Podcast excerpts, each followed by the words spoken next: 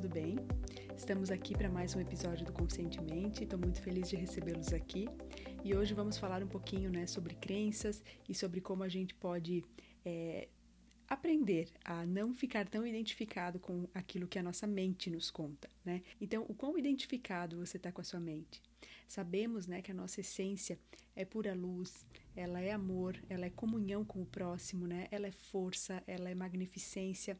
Mas se a gente está vibrando algo diferente disso, é porque a gente está se identificando, né, com a nossa mente, com aquilo que a nossa mente está nos contando. E essa identificação ela pode ser em algum nível, ela pode ser inclusive consciente ou não, mas estamos nos identificando com aquilo que a nossa mente, né, está nos contando e nos conta de forma repetida. Então, o que é importante a gente observar aqui é de que maneira você conversa com você mesmo.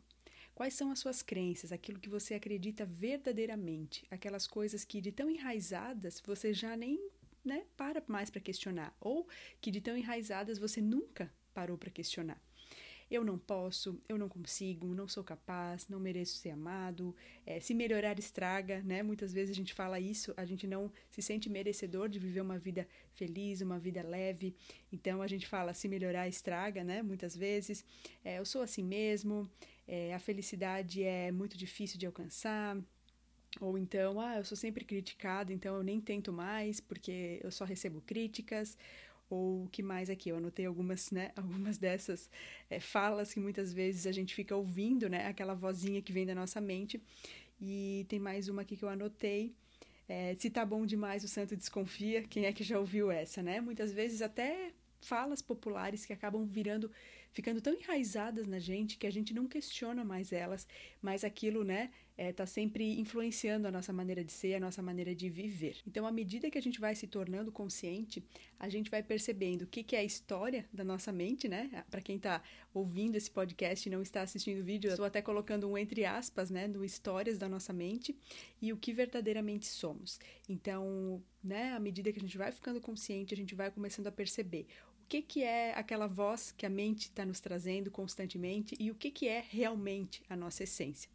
Nós, né, somos seres ilimitados e a gente pode alcançar tudo aquilo que a gente quer, porque a gente é pura luz, a gente é puro poder, pura força. A vida e a criação, elas estão interessadas em que a gente se expanda, que a gente cresça, e a gente não deveria acreditar em nada diferente disso, né? Inclusive, quando a gente olha para uma criança, né, as crianças, elas são muito conectadas com a essência delas. Então, a gente percebe, né, que quando uma criança quer alguma coisa, Dificilmente você vai ouvir uma criança é, parar o que ela está fazendo e pensar: ah, será que eu vou conseguir?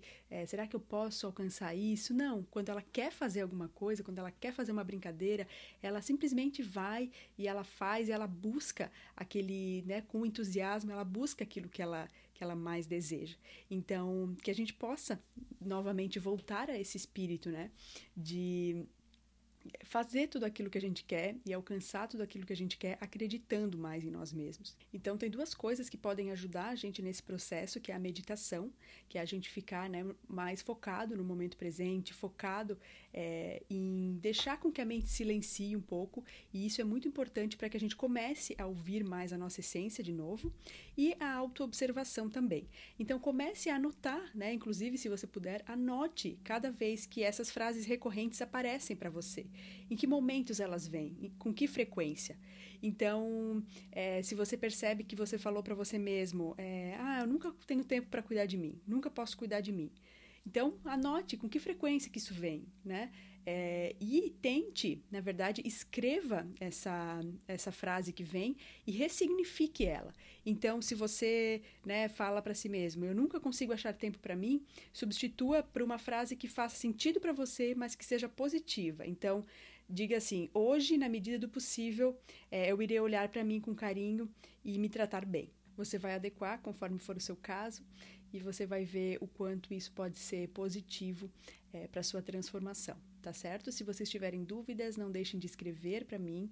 Vocês podem escrever as dúvidas tanto aqui nos comentários do vídeo para quem estiver no YouTube, quanto lá no Instagram para quem estiver me ouvindo de outras plataformas. É só seguir o Conscientemente no Instagram, arroba Conscientemente Podcast, e me escrever lá nos comentários das, das imagens ou então no direct tá bom? Eu vou adorar saber que esse conteúdo chegou até você. Então, se você estiver aqui no YouTube, avalie esse vídeo, deixe seu like se você gostou, deixe seu comentário.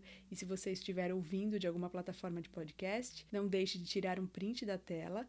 É, postá-la nos seus stories mencionando o arroba conscientemente podcast e vai ser uma alegria ver que você assistiu esse episódio e que ele foi bacana aí para sua caminhada. Um beijo bem grande a todos e até semana que vem.